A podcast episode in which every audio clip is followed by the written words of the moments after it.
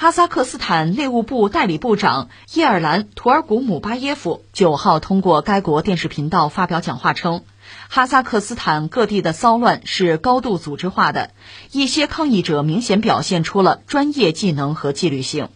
哈萨克斯坦所有地区的局势目前已稳定下来，公共设施和其他服务正在恢复。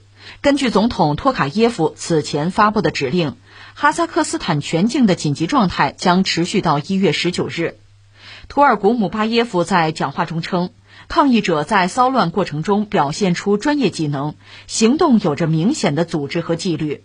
在袭击发生之前，抗议者所在地区的路边监控摄像头被关闭，道路上设置了路障，观察人员驻守在周边，他们还用无线电协调行动。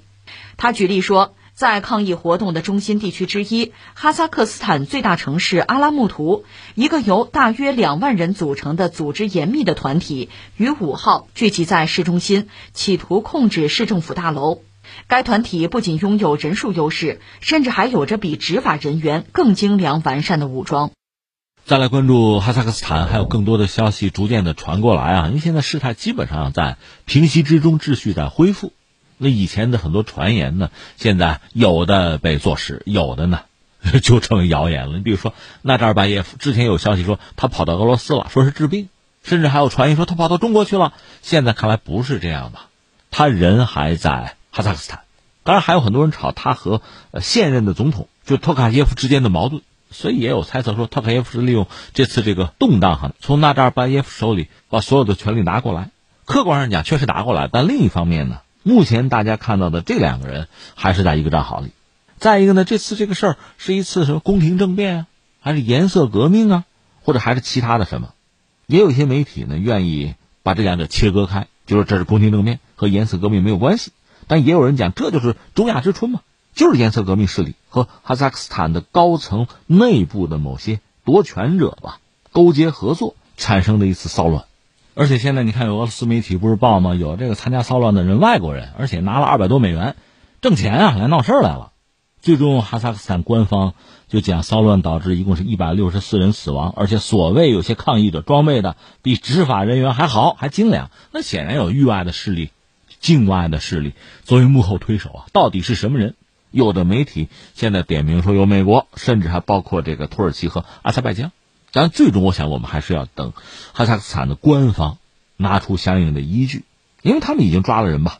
目前最主要的，他们界定是叛国者的，就是那个马西莫夫。马西莫夫昨天我们聊了两句，他做过哈萨克斯坦的总理两度，现在已经被逮捕，罪名就是叛国。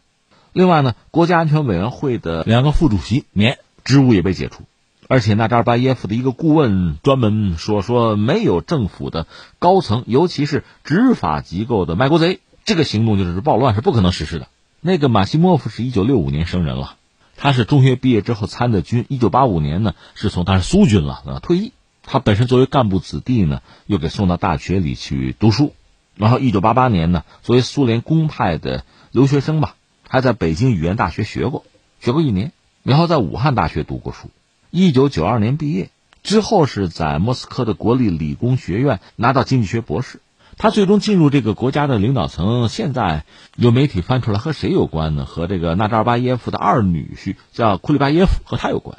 纳扎尔巴耶夫生了三个女儿啊，对这个国家的政坛、对经济都有影响的。说起来，他这个女儿哈，大女儿就是在政坛，他的这得说前夫啊，前夫叫做阿里耶夫，做到过外交部的副部长。那后来呢？和这个老岳父哈争权，最后是以反对派的身份挑战岳父哈。后来在奥地利当大使的时候吧，叛逃了，寻求美国保护，但是说是涉嫌勒索啊、伪造证件啊、杀人啊、绑架，各种罪名吧。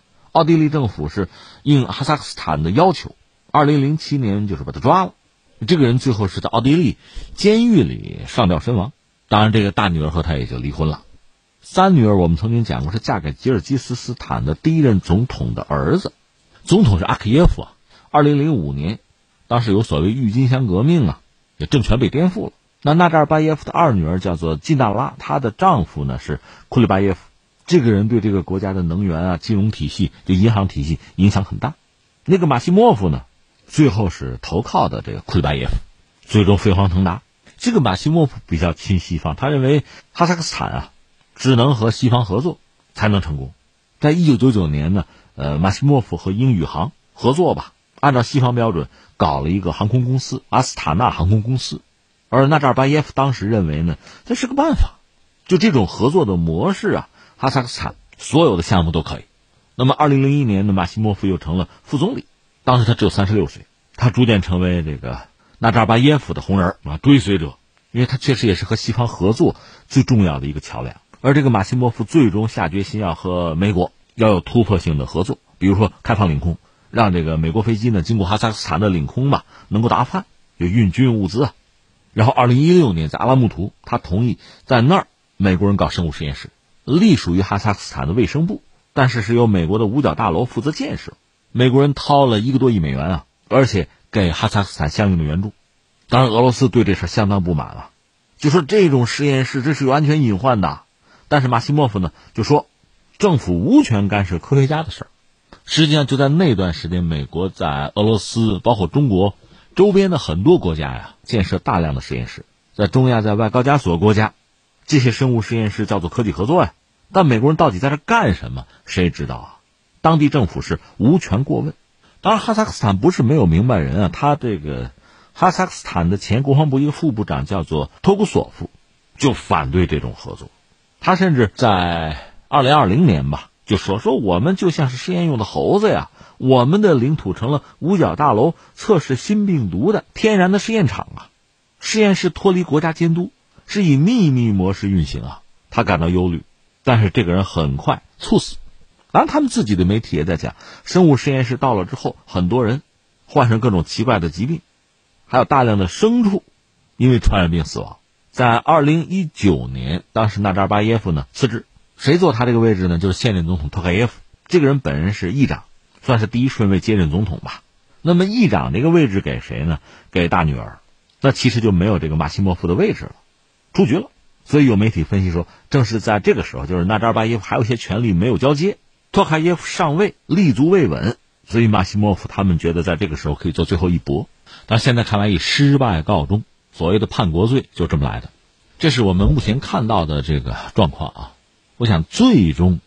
拿出最权威的判断的，还应该是人家的政府，因为说到底这是人家的内政哈。那我们可能更关注的是哈萨克斯坦的这个动荡哈，是否会对我们产生影响？不管是从经贸领域啊、能源合作呀，或者还是反恐，在这些领域是不是对我们会产生影响？这是我们其实首先要关注的。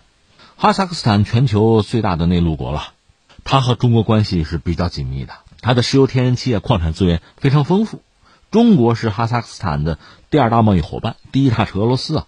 同时，我们是它最大的出口国，我们在哈萨克斯坦有大量投资。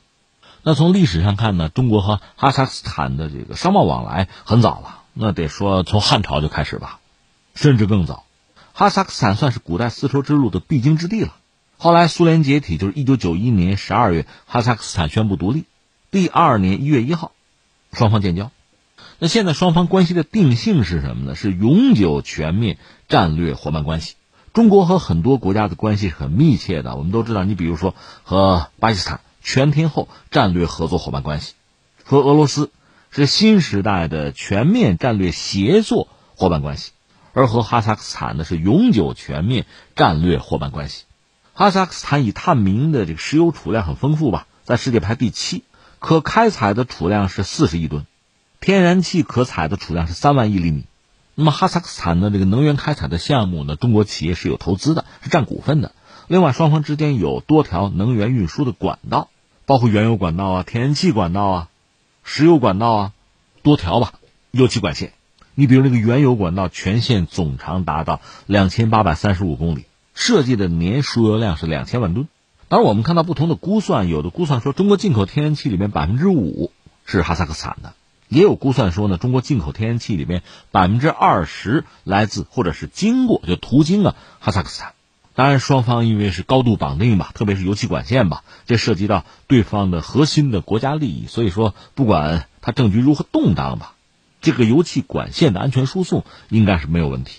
另外，值得一提的还有铁路。二零二一年中国方面的数据就是这一年从中国和欧洲出发的火车，途经哈萨克斯坦，运送1.5万列集装箱货运列车。那另外，在上合组织内部，在这个框架内，双方有反恐合作呀，打击三股势力啊。